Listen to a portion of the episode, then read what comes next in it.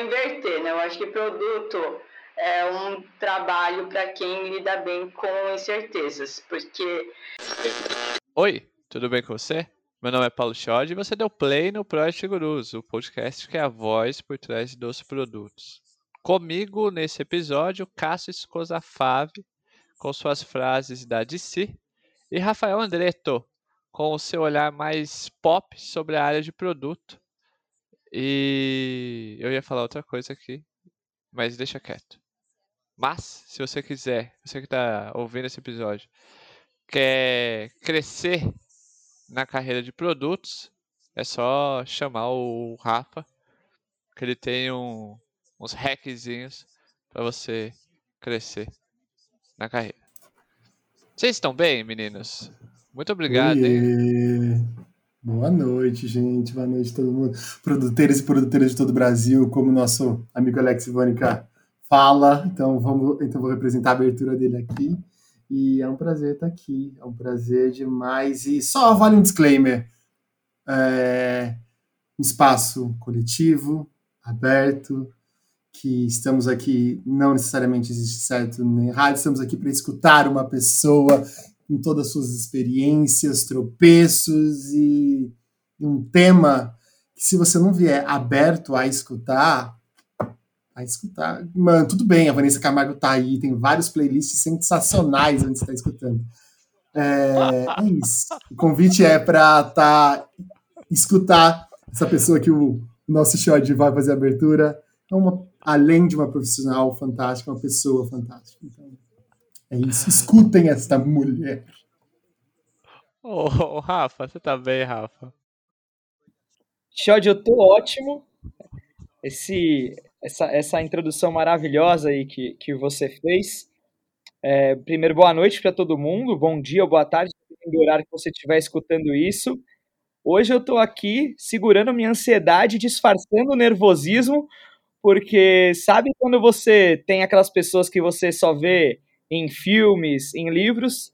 A Erika é aquela pessoa que eu acompanho pelo LinkedIn e pelo Medium. E eu tô aqui com o coração na boca.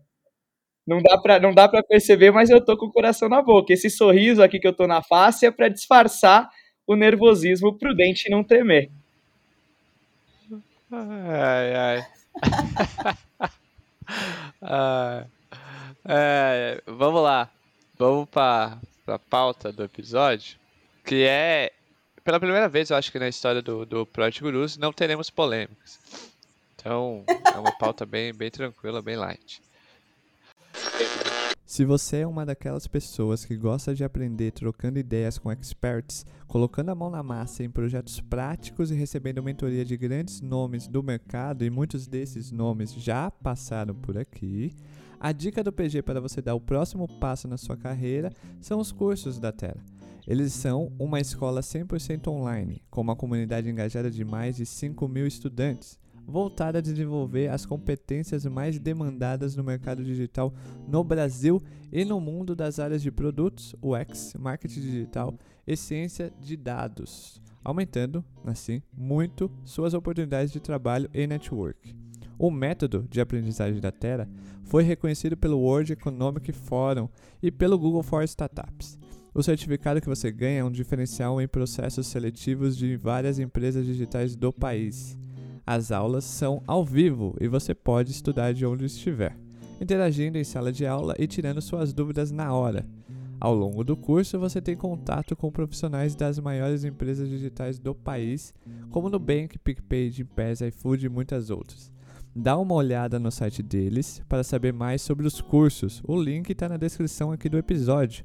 Com a parceria do Project Gurus, claro, você tem um incentivo de 600 reais usando o cupom Product Underline Guru, sem o S no final, hein? Preste muita atenção.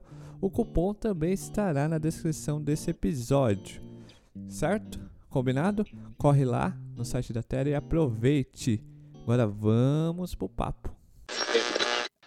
O migrar para a área de produtos. As pessoas de produto, com o tempo, criaram uma glamourização e uma imagem para as pessoas de outras áreas como se a área fosse muito difícil. E na verdade é apenas uma área como outra qualquer.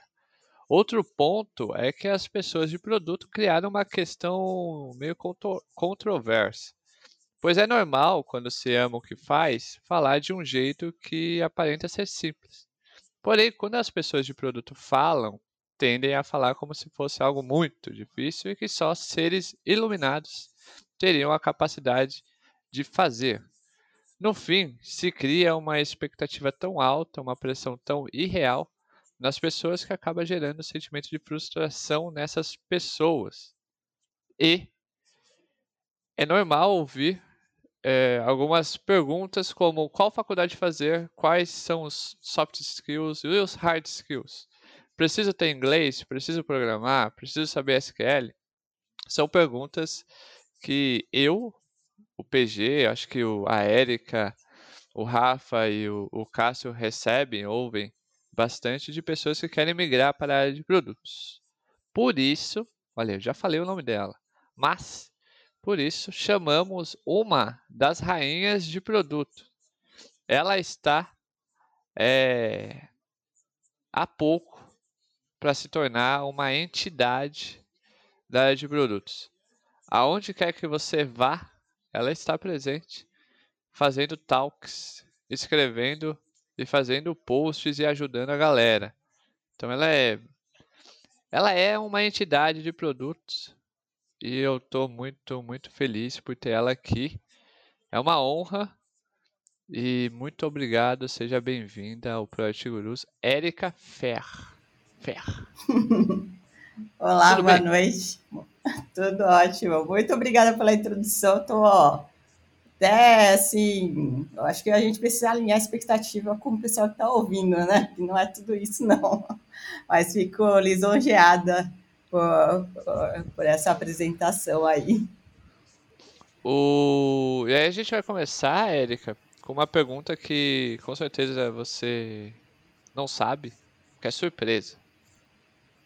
Pergunta surpresa. Qual é a sua história? Eu vou contar um pouquinho da minha história, mais no aspecto de profissional, porque o tema de hoje é transição de carreira, então Queria que o pessoal soubesse que para você ser um produtor ou produtora, você não necessariamente precisa ter uma formação específica na área digital. Eu sou formada em arquitetura e urbanismo. Eu nunca exerci a profissão, assim, assim que eu me formei, eu fiz mestrado no Japão em, em web design, eu queria trabalhar com design gráfico, na verdade. E aí o, a faculdade que me aceitou estava fazendo uma pesquisa mais da área digital. E foi daí que começou a minha migração de carreira mais para a área de tecnologia. Minha primeira experiência foi como desenvolvedora, fiquei pouquíssimo tempo, trabalhei numa consultoria indiana e os indianos manjavam muito bem. Eu, eu era uma péssima profissional, então eu vi que esse negócio de programar não era comigo. E aí eu fui mais para o lado de coordenação de projeto, de interface com o cliente. E aí, depois de um tempo, eu voltei para o Brasil. E no Brasil, eu trabalhei numa investidora japonesa. E nessa investidora japonesa, na vertical tecnologia. E eu fazia essa ponte dessas empresas investidas, maioria norte-americanas, para importar para o Brasil. Então, eu era a pessoa que fazia esse, essa pesquisa de market fit, tentar procurar o primeiro cliente que poderia estar topando uma POC, e foi daí que eu comecei a despertar meu interesse em estar trabalhando com isso e ter mais é, influência sobre a estratégia. E aí que eu descobri que existia esse papel de Product Manager, até então eu nem sonhava com isso, e eu fui me interessando pela área, eu fui estudando é, com, com cursos de YouTube, depois fui aumentando aí os meus investimentos de estudos até chegar à minha primeira oportunidade. Mas não foi uma carreira linear, eu acho que eu fui para vários lados, assim, até eu me descobrir na carreira de PM. Érica, pegando, seguindo a sua história, é, quando você chegou do Japão, você estava na empresa, investimentos, mas o que começou a te despertar para a área de produto?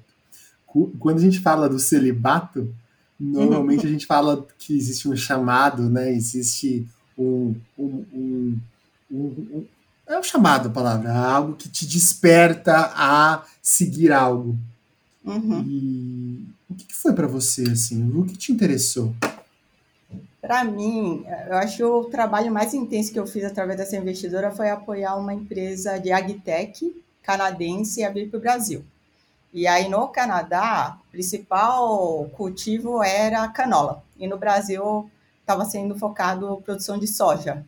E aí tinha uma diferença de perfil de usuário, porque no Canadá eram pequenos agricultores e no Brasil eram grandes, grandes corporações. E a gente tinha que estudar esse product fit no sentido de perfil de usuário e também no, na, nessa parte de algoritmo, eu tinha uma parte de inteligência de recomendação de fertilizantes, então tinha que ter uma adaptação também das bibliotecas que iriam alimentar essa solução. E aí, nesse momento, foi quando eu pude dar os meus pitacos, né? Mas não necessariamente eu poderia, poderia tomar decisão, porque eu não fazia parte dessa organização e eu era uma mera representante de uma investidora que tinha feito um aporte minoritário. Então, eu tinha esse sentimento de frustração de pensar, poxa, a gente tem tantas oportunidades aqui que poderiam ser exploradas, a gente poderia validar mais coisas, e eu não podia ir além disso. Então, nesse questionamento de como, como, em que tipo de papel poderia estar é, exercendo mais influência, podendo participar da tomada de decisão e poder também ter o um sentimento de realização através dos resultados da empresa, né? Porque, afinal de contas, uma vez que você participa da tomada de decisão, você também é responsável pelo resultado, seja ele positivo ou negativo. Então, eu estava buscando essa satisfação e por muito tempo eu fiquei nesse limbo de, tipo, eu não sei o que eu quero fazer, isso que eu estou fazendo hoje não é o que me faz feliz. E foi nesse momento que me veio um, um estalo de que é, esse papel de Product Manager seria uma coisa muito, muito interessante para mim. E aí, assim, eu acho o meu marido, ele é agile coach, então ele falava, eu acho que você seria uma pessoa que funcionaria muito bem com o produto. Até então, eu nem sabia o que, que ele fazia direito. Ele falava de squad, falava de scrum e tudo mais. Eu não tinha noção de nada. E aí, nessa frase, eu fui buscar mais informações e foi aí que eu me identifiquei muito com o papel. Antes de eu passar a palavra para o Rafa, então quer dizer que na sua casa não falta post-it, não é mesmo? Não. Claro, agilidade tá aí, ó. Tá aí, Sim. ó. Quero ver essa organização da compra do mês. É, agora toda a discussão é em volta de produto, agilidade, a discussão é uma discussão ferrenha, né? Porque agora eu tenho embasamento para estar tá discutindo. Fico imaginando, né, numa discussão, mas qual é o problema que, qual dor a gente quer resolver? Mas é isso mesmo que a gente conversa bastante. Érica, deixa eu te fazer uma pergunta. Eu achei muito interessante isso que você contou, né, sobre essa, é, como que veio essa motivação, né, do tipo, poxa, eu queria participar um pouquinho mais dessa, da decisão da estratégia, né, não, então já, já veio um incômodo do tipo, pô, eu tenho alguns insumos aqui, eu tenho uma, algumas opiniões, eu queria ter um pouco mais de poder, de influência na estratégia. É, isso, isso veio quando você estava nessa, nessa empresa ou você já sempre foi uma pessoa é, incomodada nesse sentido e, e, isso já é, já é um perfil que você, um perfil seu? Eu não sei te dizer exatamente é, assim em que momento surgiu essa vontade. Eu acho que todo tipo de trabalho que eu venho fazendo, eu, quero, eu gosto muito de participar de todo o processo. Então, é, eu acho muito importante você se sentir parte você de fato ser parte do time e também é, ser uma pessoa que facilita a execução desse, de, desse, desse trabalho para que no fim você consiga colher os resultados em conjunto. Então, transparência, é, compartilhar a informação, você conseguir tomar decisões em conjunto sempre foi uma coisa que era muito forte em mim. Mas o incômodo mesmo foi quando eu comecei a trabalhar junto com essa startup é, canadense aqui no Brasil e eu estava muito apaixonada assim pela, pelo problema que a gente estava trabalhando e eu gostaria de estar tá lá é, colocando mais mão na massa, né? Eu cheguei aí em fazendas, foi de teco-teco lá para, sei lá, interior da Bahia para visitar as plantações de soja e tudo mais, e eu estava bem, bem apaixonada, assim, por, por todo aquele contexto de estar tá trabalhando com tecnologia e, ao mesmo tempo, estar tá ajudando os agrônomos. Legal. Eu, eu queria trazer um ponto que, o, lembrando um pouquinho a introdução que o, que o Chiod fez, é, na, na, sua opinião, por que, que as pessoas tendem a ter uma visão de que a, de que a área de produto ela é um bicho de sete cabeças?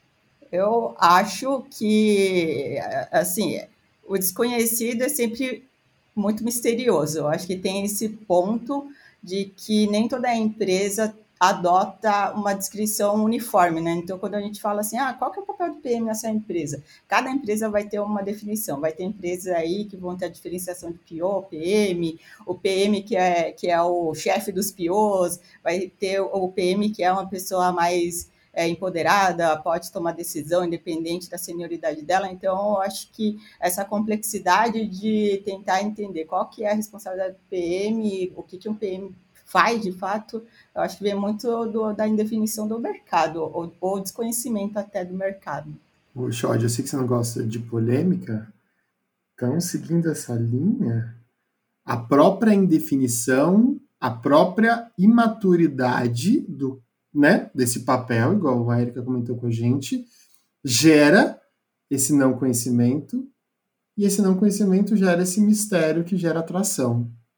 Ou seja, se você está entrando não buscando impacto, gente, pega o discurso da Érica, impacto, construção, é, porque essa história de o mistério sendo o principal uh, motor me lembra muito, gente, que, é quem está assistindo a última temporada aí de The Crown, porque aqui é referências, Érica, que vai de descer a, a Marvel, a The Crown, fala que exatamente o imperialismo sobreviveu até hoje porque existe o psique, e, e existe esse, essa, essa, esse mistério por trás da família real.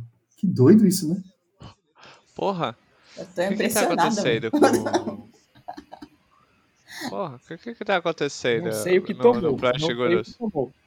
É, Vanessa Camargo, Marvel, agora The que... Crawl? Que, como assim a gente tá fazendo crossover de The Crawl com produtos? Não, aonde foi? Não, pera, onde a gente foi parar? É, são várias plataformas de streaming em um papo só, inclusive, porque eu acabei de ter conexões aqui com pelo menos três. Cássio, parabéns. É, pode responder, Érica, desculpa aí. Eu, até perdi o fio da meada, meu.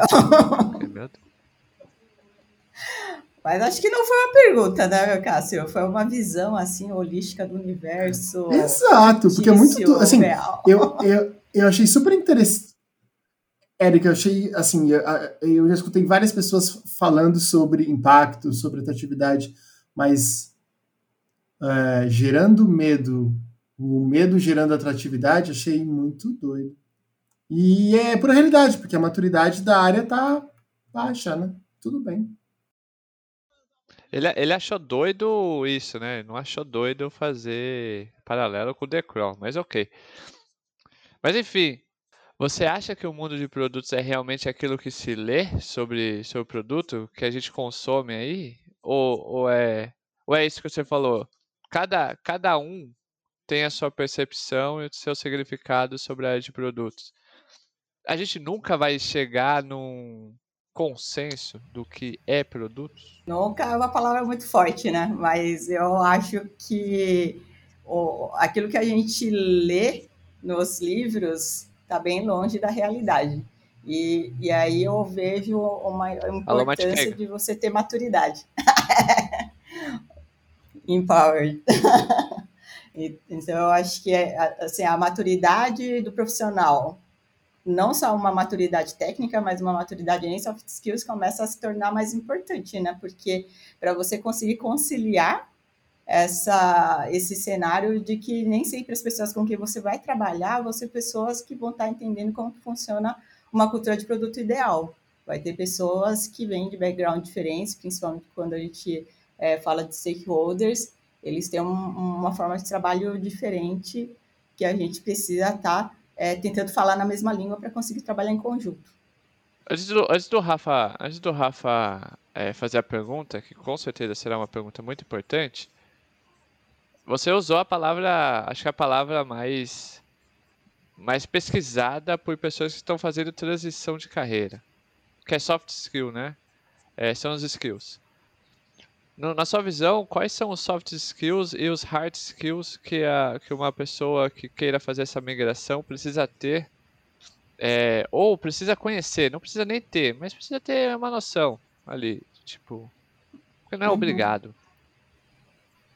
Sim.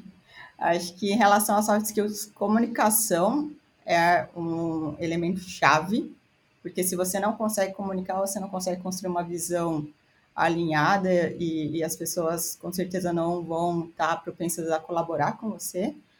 Uh, inteligência emocional, às vezes você ouve coisas que você não acredita, mas mesmo assim você reflete é, absorve aquela informação e depois pensa se vale a pena você estar tá negociando sobre esse tema. Uh, negociação, eu acho que é uma habilidade super importante também. É, influência, também acho que são, são, são skills super, super relevantes. Empatia, com certeza, porque é, como eu falei, né, nem sempre você vai estar conversando com pessoas que têm um background parecido com o seu. É você aceitar que existe essa diversidade e tentar conversar da forma como que essa mensagem realmente vai chegar até essa pessoa.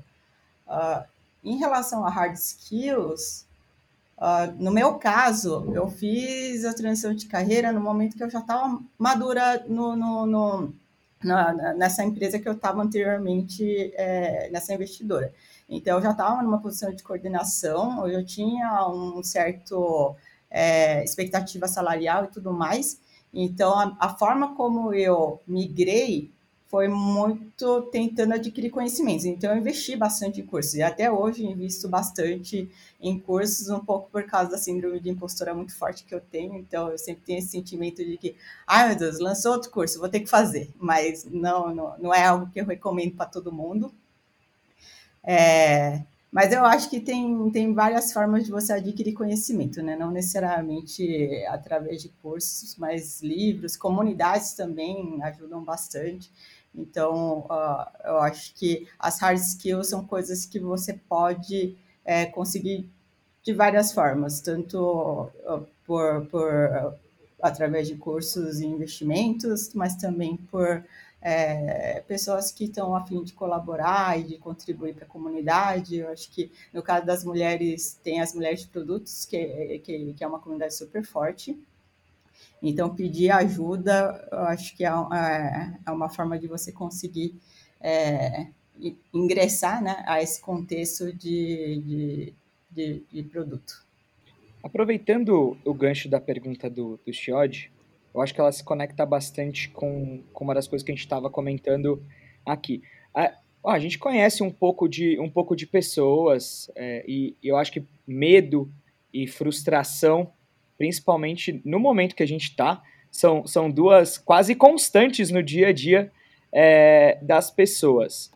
Você, com, com todo, toda essa sua experiência, conhecendo e se envolvendo com tantas pessoas na área, é, eu queria saber, na sua opinião, quais são, é, ou qual é, é a, quais são as maiores frustrações de quem migra de carreira quando percebe que esse mundo de produtos ele não é de fato o que, o que se lê?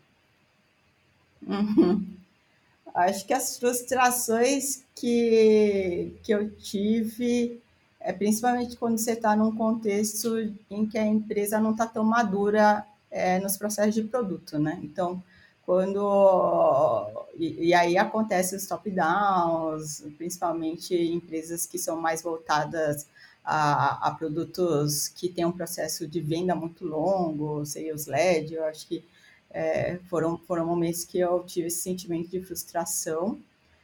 Uh, mas para mim, é, lidar com esse sentimento de frustração também faz parte do dia a dia, né? Eu acho que você como PM, com certeza você vai se deparar com várias situações em que você vai se sentir frustrado e você vai respirar fundo, voltar para casa, não conseguir dormir a noite inteira e no dia seguinte você levantar a cabeça e chegar para a pessoa e, e tentar conversar. Olha, eu acho que essa direção não é uma direção que, que, que a gente é, conseguiria atingir o objetivo e tentar trazer evidências para é, persuadir as pessoas a irem a um caminho que você acredita que teria uma, é, uma chance maior de ganho.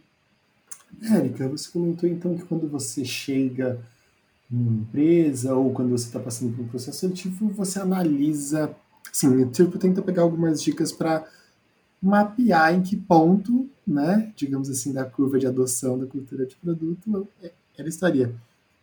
Tem algumas coisas que você poderia compartilhar com a gente que você olha, assim, que você fica de olho uhum. No processo, sabe assim, no, no, nos seus primeiros dias, ou, ou, até antes, né, no processo seletivo? É agora que eu você que está ouvindo é. esse episódio, assim como eu, vai pegar o vai pegar o papel, a caneta e vai anotar, tá bom? Então anote, para você não cair em cilada. Foge, Bino. Tadashi, Tadashi, você tá, você tá anotando, Tadashi? Anota, Tadashi. Tá. Não tá. É. É. Eu acho que o job description fala muito daquilo que a empresa entende do, do papel. Então, eu acho que existem polêmicas sobre SQL. Ah, a PM tem que saber SQL, não tem que saber SQL, é, tem que saber de código. Eu acho que se tiver esses elementos, é, são elementos de alerta, uh, é legal se conectar também com pessoas que trabalham na empresa e, e, e trocar uma opinião, tipo, ah, eu me candidatei essa vaga, se você puder compartilhar como que é trabalhar nessa empresa. Nem sempre todos respondem, mas eu acho que é uma forma legal de você se conectar com a pessoa que já está inserida né, nessa, nessa empresa e talvez, idealmente, até mesmo na tribo que você for. Uh, e no durante a entrevista trazer esse tipo de pergunta, né? É, como, que a, como que a empresa se organiza, como que é a tomada de decisão, principalmente quando você está falando com pessoas de produto, eu acho que esse é o momento de você realmente fazer perguntas para entender maturidade de, de cultura. É claro que é, se você está numa situação de migração, aí eu acho que essas perguntas não vão fazer tanto sentido, né? Porque a primeira oportunidade é, você vai acabar topando aquilo que, aquilo que vier. Mas se você estiver numa posição de poder escolher, eu acho que essas perguntas são, são, são bem importantes. E aí, uma vez você entrar na empresa, eu acho que tem também formas de você entender maturidade, mas eu acho que uma vez que você topou o desafio, você tem que, você tem que tentar é, extrair o melhor dessa experiência, né? Aí já é tarde. Estava pensando aqui no, em tudo que ela tá, tá falando e tem, tem, teve até. A gente vai entrar na etapa de perguntas dos internautas e é impressionante como é, tem, tem uma pergunta que se encaixa quase perfeitamente no comentário que a Érica falou sobre, olha, a sua primeira oportunidade, marcha, pai, marcha, não pensa muito não, vai e depois vê, né? É o famoso go horse, é o capota mais não breca, né? E, e, e eu tenho, eu, assim, eu, eu vou, vou uh, tenho algumas pessoas que que, de várias outras áreas que vêm conversar comigo, amigos próximos que falam muito sobre esse desafio, fizeram cursos e falam como que eu consigo essa primeira oportunidade. Será o que, que o que, que eu tenho que fazer, o que que eu, o que que o que que o meu currículo precisa ter, né? E então, pegando um pouquinho disso, Érica, tem, tem um, um artigo que você que você escreveu que você tem, tem uma frase que você colocou que eu concordo demais. Tá? Abre aspas. Somente fazer um curso reconhecido no mercado não vai te transformar em um product manager ou em um product owner. Percebendo esse movimento tão intenso de pessoas de outras áreas com esse desejo de migrar para produtos, é, você consegue listar que sejam três ou quatro erros e acertos nesse processo de migração e trazer umas dicas para essas pessoas Eu acho que o grande erro é achar que o curso vai te abrir todas as portas, né? O curso vai te abrir algumas portas, mas não necessariamente é, todas as portas. Eu acho que é um combinado de ações que acabam te levando para a sua primeira oportunidade. É, eu acho que ficar tímido no LinkedIn também é um outro erro. Eu, no início, quando eu tinha essa vontade de fazer a transição eu não interagia muito com o LinkedIn, eu tinha, eu acho que 300 pessoas nas minhas conexões, não conectava com ninguém. Então, e, e eu tinha esse receio, ah, o, o RH vai ver que eu estou tentando sair da empresa, isso vai pegar mal para mim. Mas depois eu vi que o pessoal não estava olhando. No fim, eu acho que a gente acaba se concentrando muito na gente, mas é, é, você deixar explícito a sua intenção no LinkedIn é muito importante, eu acho. Uh, e aí, em relação a acerto, eu diria que é tentar enxergar a construção da sua carreira como se fosse um produto mesmo, de você começar por investimentos baixo, de baixo risco também, começar a ter um grau de certeza maior, é isso que você quer, isso vai te trazer o conhecimento que você está precisando, que, que, que, que com o PM é essencial, e aí você ir alavancando a sua carreira, é, a, o, o, investimento que você faz para alavancar a sua carreira de acordo com o grau de certeza. Então, eu acho que vai um pouco de, de, de senso de, de é, tentar entender o que, que é um MVP aí da sua carreira e tentar construir com base em validações de hipótese e, e crescendo com isso. Vou pegar esse gancho e seguir a sessão dos internautas. Você que está aí, não segue ainda Product Gurus nas redes sociais, por favor, faça. Porque, por exemplo, a Camila, a Mariana, o Renan, o Matheus contribuíram com a gente, mandaram algumas perguntas, fizemos algumas seleções e vamos compartilhar agora com Erika. Érica, mas muito nessa pegada, sabe, de mentoria e consultoria de transição de carreira, que a Camila nos traz uma pergunta que é assim, ó, muitas empresas nem te dão chance para você ir para entrevista, porque, porque ela tem pouca experiência. Qual a sua opinião em cima disso? O que você acha que a Camila podia fazer para ela tentar passar essa barreira de chegar na entrevista e se mostrar mais?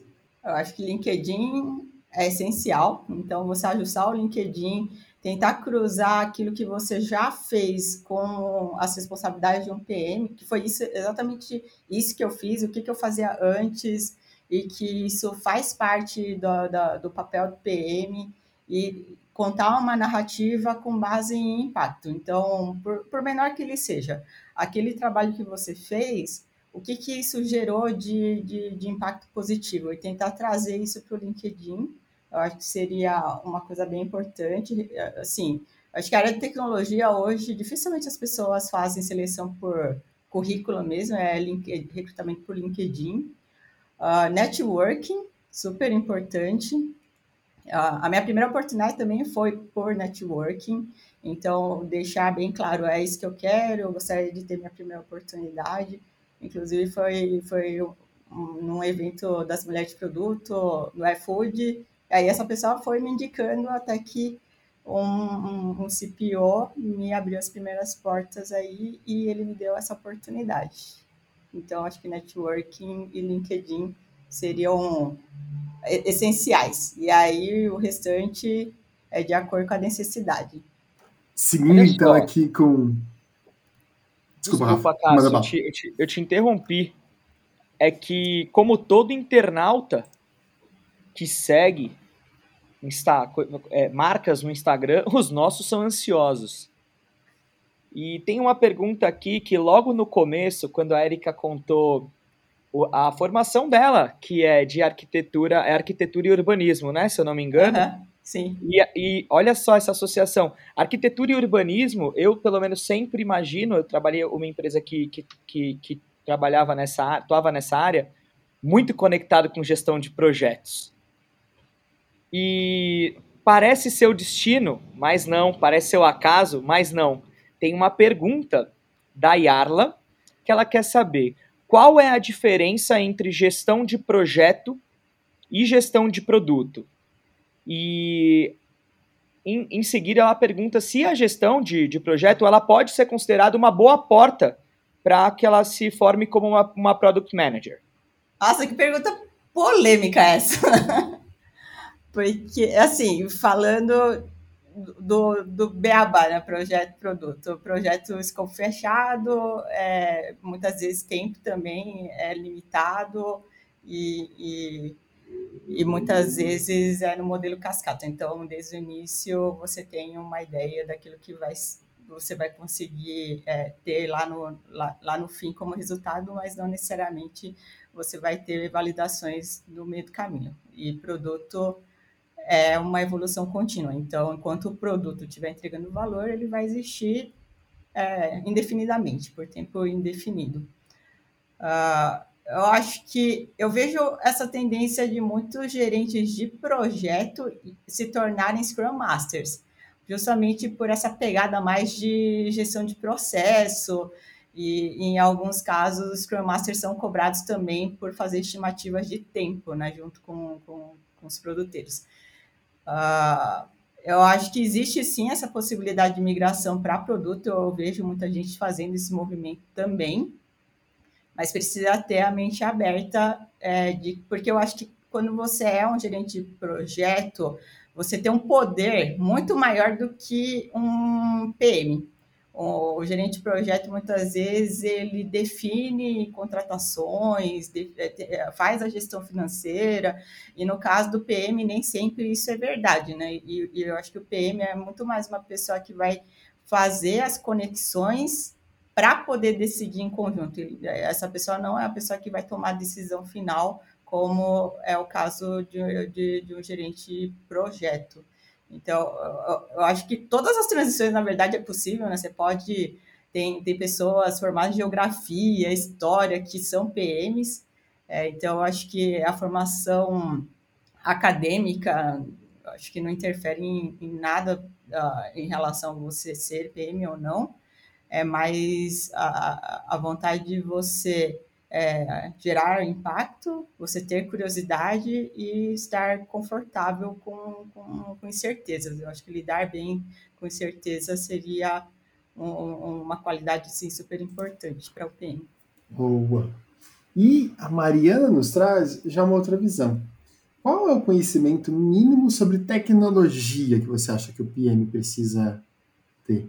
Eu acho que depende. Assim, a resposta sempre vai ser depende, né? Porque vai ter empresas que vão estar trabalhando com produtos é, mais técnicos, tipo APIs, todo portfólio de produto pode ser APIs, então pode ser necessário que o, que o PM saiba é, trabalhar com, com APIs, trabalhar com Postman e tudo mais, mas você pode estar num contexto muito mais é, focado no usuário. Aí, nesse caso, não necessariamente você precisa ter um conhecimento tão profundo em tecnologia. Eu acho que conhecimento mínimo, o que, que significa cada fase de desenvolvimento, quais são os processos principais, quais são as principais cerimônias, é, que tipo de pessoas compõem geralmente um, um, um, time, uma pessoa de DevOps e tudo mais.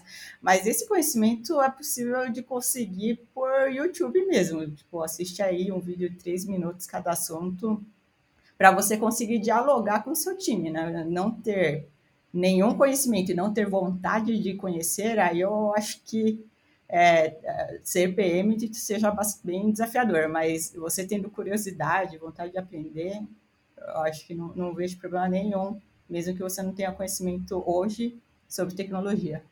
Legal. Esse era, eu tinha, eu tinha, era um dos meus maiores medos, inclusive para ir para a área de produtos, é, pensando do tipo, meu Deus, é, se eu não souber é, o que é que saber de tecnologia? Será que eu preciso eu preciso entender de código? Eu preciso, eu, eu falava, eu preciso entender 100% como funciona a stack. O que é uma stack? É, então, eu me conecto muito com essa dor. É, Cássio, acho que, uhum. que você pode contribuir também com, com Não, não, não, Rafa, é, é, mais um, é mais um caos, viu, Érica? Não é por acaso que eu e o Rafa nós fizemos a transição de negócio, de marketing de produto para produto, muito próximos. e uma das conversas que, que a gente falava é que quantos por cento da daily a gente entendia, sabe? Lembra disso, Porque a, a gente chegava na daily e falava assim, meu Deus, eu não sei do que eles estão falando, do que essas pessoas estão falando, socorro! E, e, e, o que a gente fez lá atrás foi muito se ajudar, sabe? A gente chamou o time tech, a gente chamou a galera. Uh, lembra, Rafa, que a gente passou duas horas dentro de uma sala falando o que era um deploy, falando o que era escalabilidade, o que era um monolito. Gente, perguntar não dói, né, Érica? É, eu acho que o papel do PM, assim, uma das skills mais importantes é saber fazer perguntas, né? E, e, e não ter vergonha de fazer perguntas, porque se, se você oculta esse fato da sua falta de conhecimento por muito tempo, eu acho que no final das contas você acaba não conseguindo ajudar o time. É melhor que você consiga aí alinhar conhecimento, adquirir todo tipo de conhecimento bem no início, para que é, você consiga já contribuir no início. Mas é, conhecimento técnico não, não, não é aquilo que é esperado de, de um PM, não, porque a decisão técnica não será tomada pelo PM, né? Mas você precisa saber fazer as perguntas certas e, e saber pedir ajuda. Isso foi muito importante. E às vezes eu falo até pro time, eu falo, gente, ó, eu, do que vocês falaram aqui nesses últimos cinco minutos, eu não consegui compreender absolutamente nada. Tinha momentos no meu dia na dele que eu achava que o meu papel na dele era dar oi, tchau e desejar um ótimo dia. Aí eu falava, nossa senhora, é, é para isso que é para isso que eu tô aqui né? E, e, não, depois, claro, a gente vai a gente vai entendendo, pegando melhor a dinâmica, mas essa fase foi, foi bem complicada. Érica, a gente tem uma pergunta aqui que eu acredito que se eh, você já você já é, falou bastante sobre isso aqui no episódio de hoje, então eu vou eu vou mencionar e a gente vai para a próxima, tá? Quem falou foi o Renan. O Renan pediu dicas para quem acabou de entrar na área de produtos e não tem experiência. Renan, você acabou de ter uma aula até agora disso. Eu espero que, que esse conteúdo faça sentido para ti. Se não fizer, pode mandar uma DM para o Chiodi criticando o meu posicionamento aqui no episódio. Mas brincadeiras à parte, eu acho que a Erika falou bastante sobre isso. Até para quem tem experiência, as dicas dela eu acredito que foram bem importantes até aqui sobre esse tema especificamente. E aí vem o Matheus. O Matheus está com, tá com uma dúvida. Matheus saiu do varejo e foi para uma fintech. E olha só, agora ele quer voltar para o varejo. O que que o Matheus, o que que você sugere para o Matheus fazer para ele sair da fintech e voltar para o varejo? Nossa, são duas perguntas, né? A, primeira pergunta, a dica de ouro é ouvir Product Guru. Sem dúvida nenhuma, porque, ó, cada entrevistado fala, cada convidado fala de um livro, de um curso, ou de um artigo que é super valioso para a formação do PM. Então, dica de ouro é essa. É, conte muito com a ajuda da comunidade, e aí, comunidade de produto em geral, eu acho que o pessoal é super colaborativo, o pessoal é super aberto. É, e se tiver uma comunidade de produto dentro da sua empresa, conte com essas pessoas também. Acho que fazer perguntas é importante. E aí a outra pergunta era para a pessoa que estava no varejo, foi para a fintech e quer voltar para o varejo? Eu acho é, que tudo bem. É o nosso amigo, é o nosso amigo, nosso amigo Matheus. Então, Matheus, tudo bem de voltar atrás. Acho que você pode estar tá avaliando aí aquilo que é importante para sua vida, uh, mas acredite no seu coração. Acho que seria essa dica que eu dou. Esse foi as perguntas do, dos internautas, né? As perguntas que a gente abriu ali, uma caixinha de perguntas ali no, no Instagram. E a galera no, nos mandou, a gente separou algumas, tinha umas aí que não fazia sentido nenhum para esse episódio. Mas eu agradeço você que segue a gente lá no Instagram por ter participado, tá bom? Então, esse episódio é para vocês.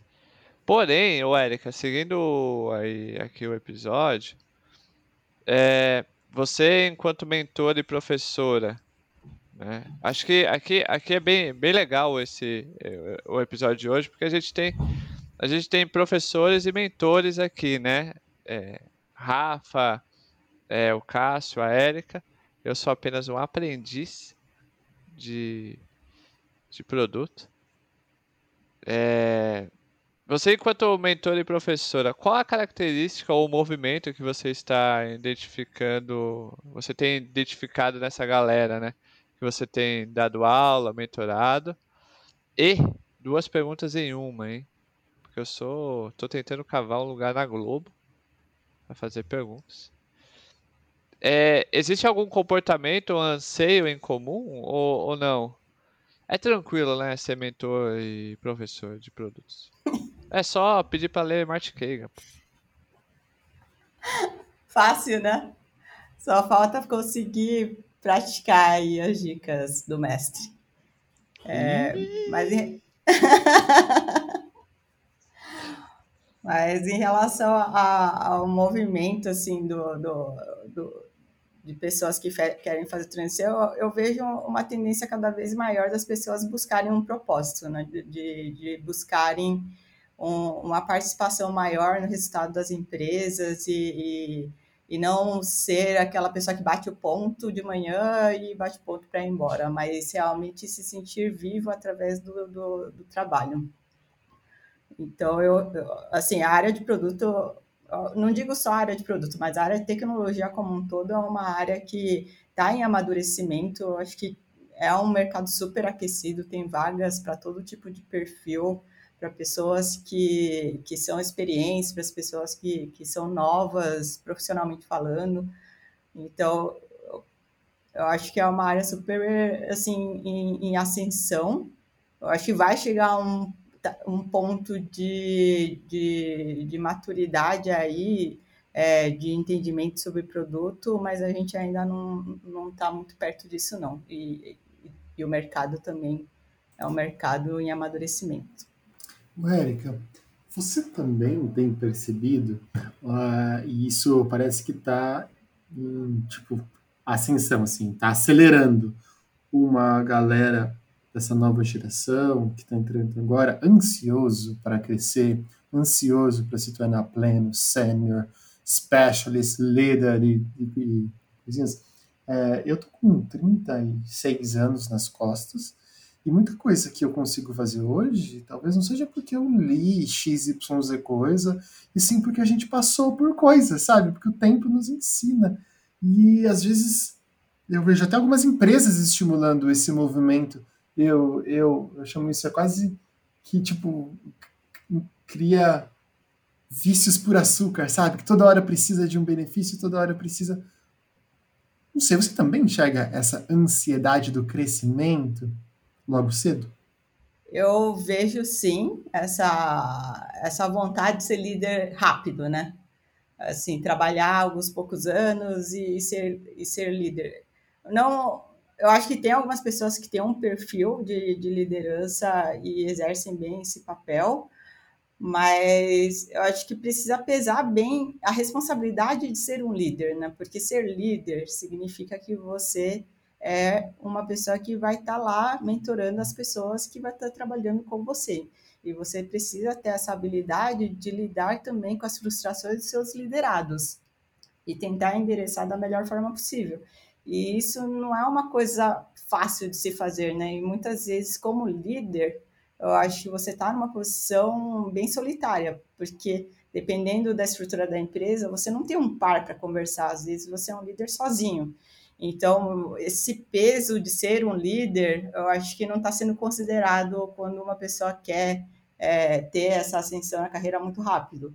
E aí tem um artigo, acho que é da Reforge, que fala sobre é, a pessoa que chegou a ser um senior PM, não, o caminho que faz com que a pessoa chegue, chegue a ser um senior PM não necessariamente é o mesmo caminho que vai fazer com que a pessoa seja um líder de produto.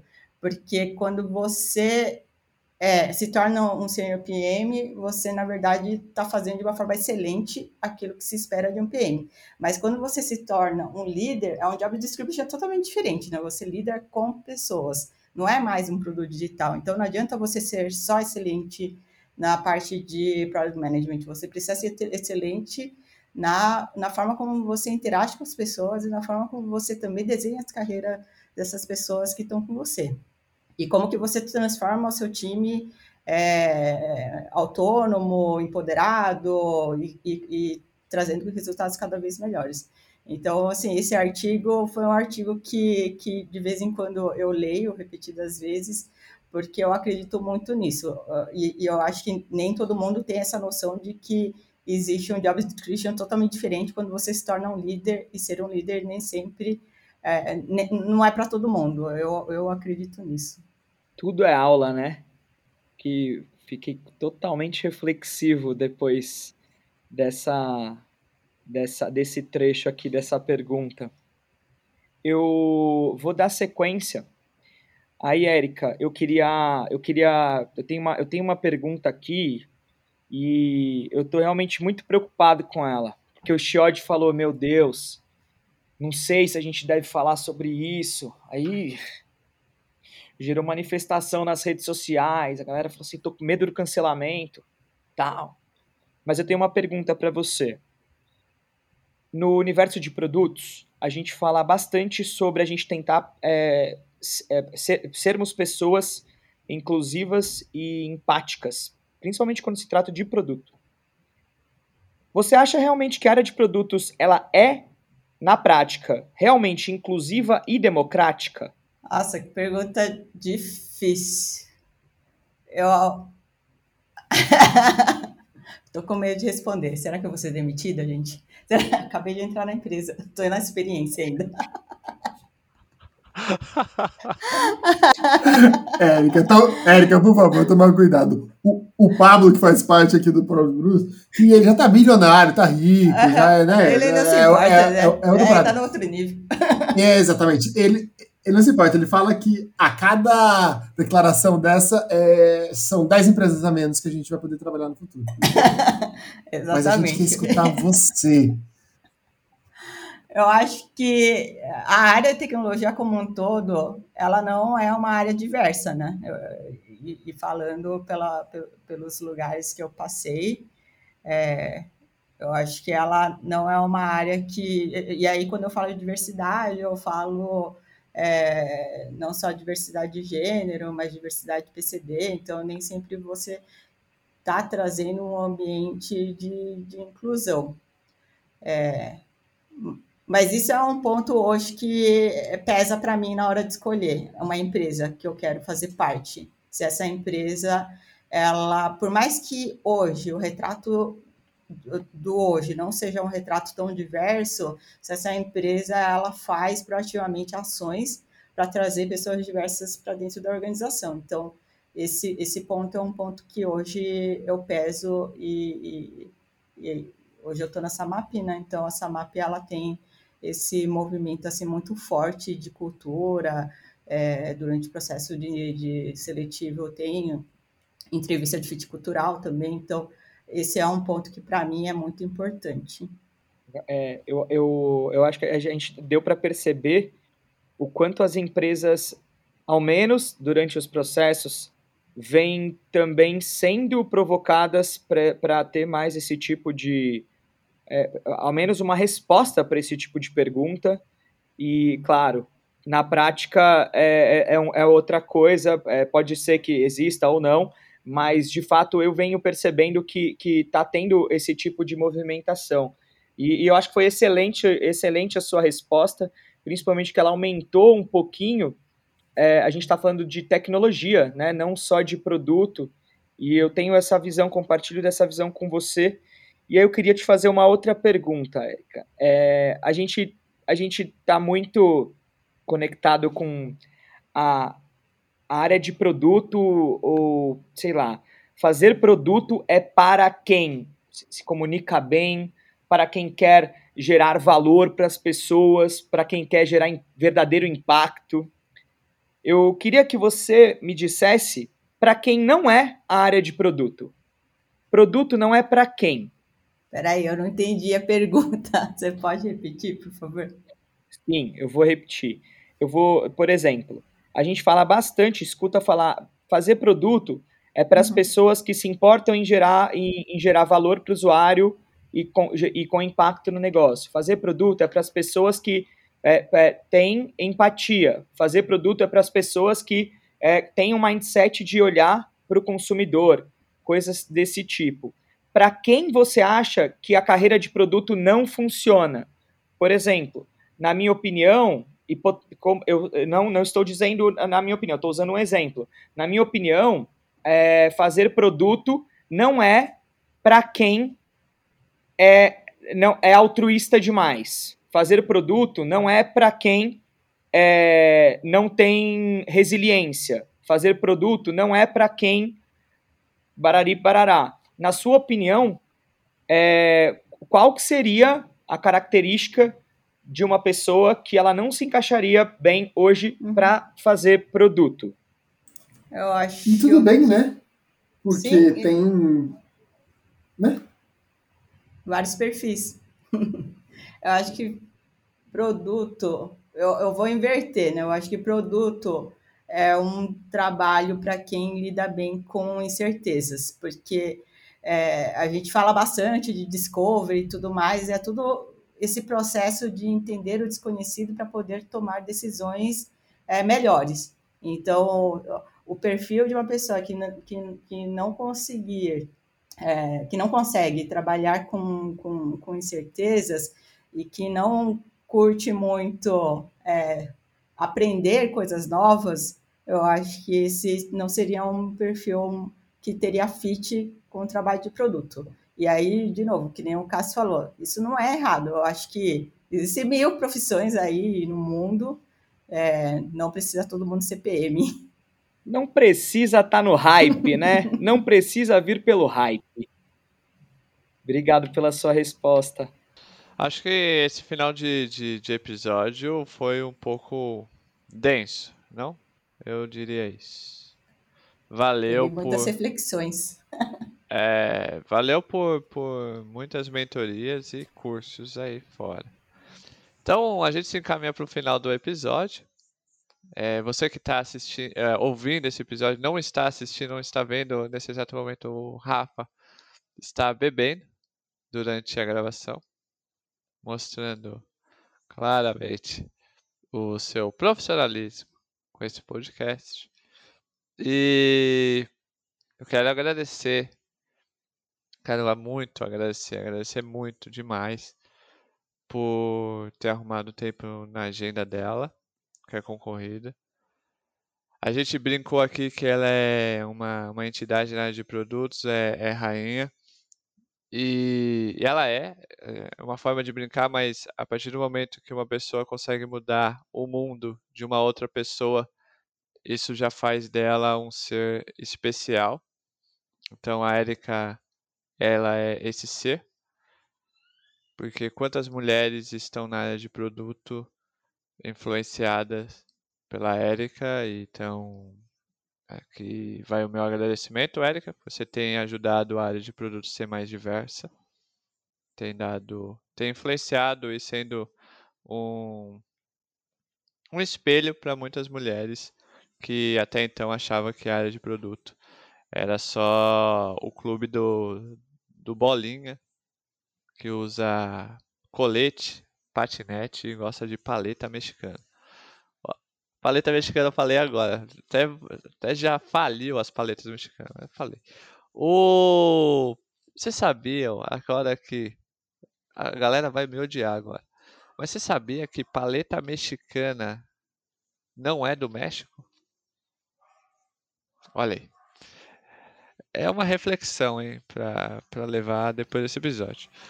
Mas, é, voltando ao assunto sério, então muito obrigado, Érica, por você ser essa pessoa iluminada e por fazer parte agora, a partir de, de então, do Project Gurus, né, da história do, do Project Gurus, por ter passado por aqui e compartilhado a sua, sua, sua visão de mundo e de produtos.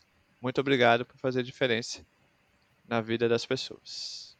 Nossa, eu que agradeço por estar aqui. Como eu falei, né, Product Guru foi o meu primeiro podcast de produto que eu comecei a ouvir.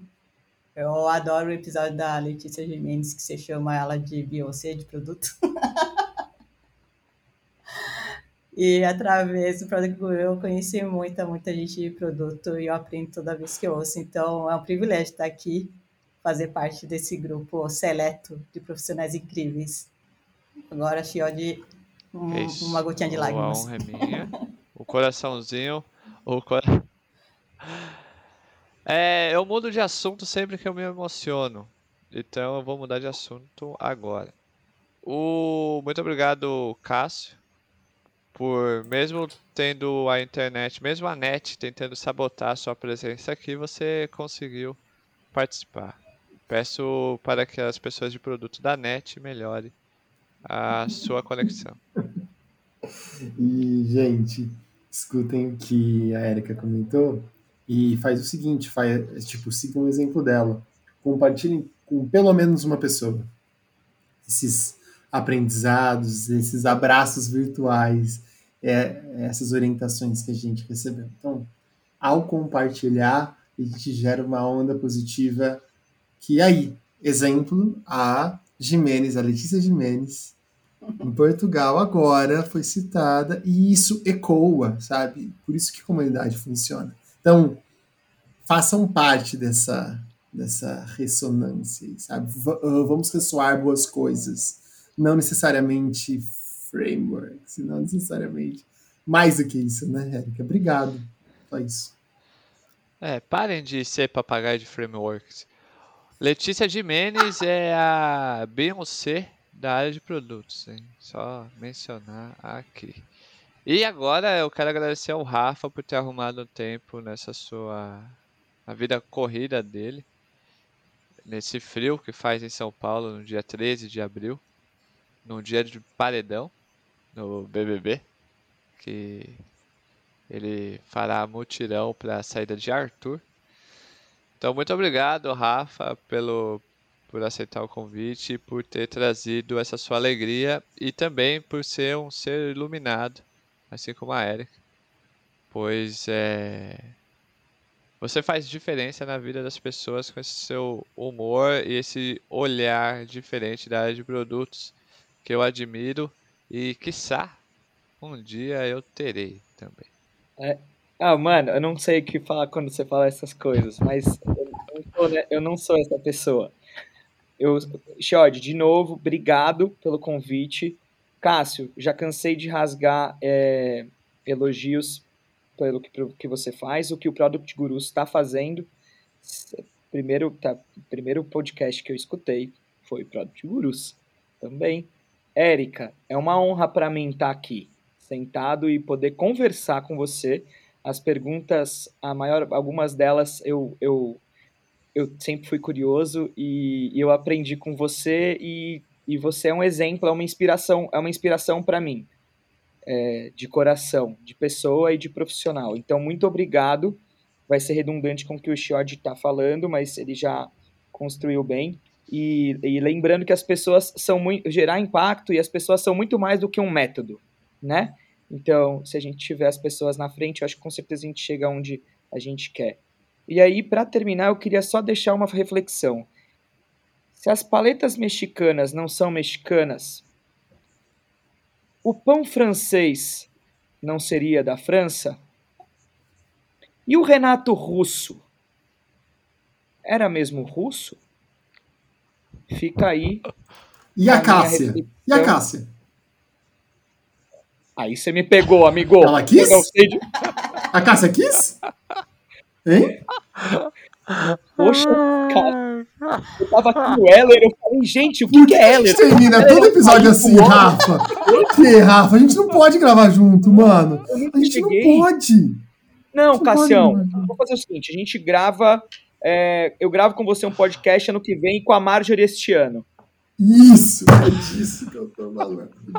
É disso que eu tô falando. Acaba. Acaba, acaba, acaba, gente. Foi É, boa? é. Não é. Tá, beleza, parei, parei, parei, parei. São por essas coisas que a galera não ouve esse podcast. Mas enfim. Uh...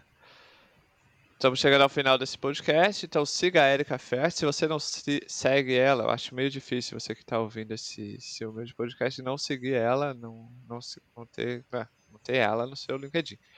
Caso isso seja uma verdade, você não tenha ela na sua rede, se conecte, é, siga, manda uma mensagem, fala rainha de produtos e paleta mexicana, que ela vai saber que você é um ouvinte do Product Gurus, tá bom? Esse é o código. Esse é o código desse episódio. É mentira, ninguém vai falar isso pra você, Erika. Ninguém vai falar isso. Vai só se conectar. E a gente chega no final, lembrando, lembrando que a gente tem o clube também, é, o clube do Project Gurus, onde a gente faz lives toda semana e quem escolhe o assunto das lives é você, que, tá, que é membro. E aí a gente traz um grande nome, grande nome, uma referência na área de, da área de produtos para bater um papo exclusivamente com você. Além disso, tem mentorias dentro da nossa plataforma e descontos exclusivos em cursos de produto, growth, negócios e assim por diante. O link está na descrição, acesse. É, é, bem baratinho. Aproveite. É barato, é mais barato que um curso, eu garanto. Né? E, e parte da receita. E parte da receita a gente está fazendo um fundo para ser para a gente meio que patrocinar pessoas LGBTQI+, é, pessoas pretas, pessoas que vivem na periferia das, das grandes cidades, pessoas que não têm esse acesso que eu, um homem branco, hétero, cis, privilegiado, Cássio, Rafa, Érica, é, tivemos e temos para a gente transformar a área de produto mais inclusiva, tá bom? Então, faça parte do clube, por favor. E lembre-se, para que você possa fazer a diferença no mundo, mude o mundo de apenas uma pessoa. Tchau, fui.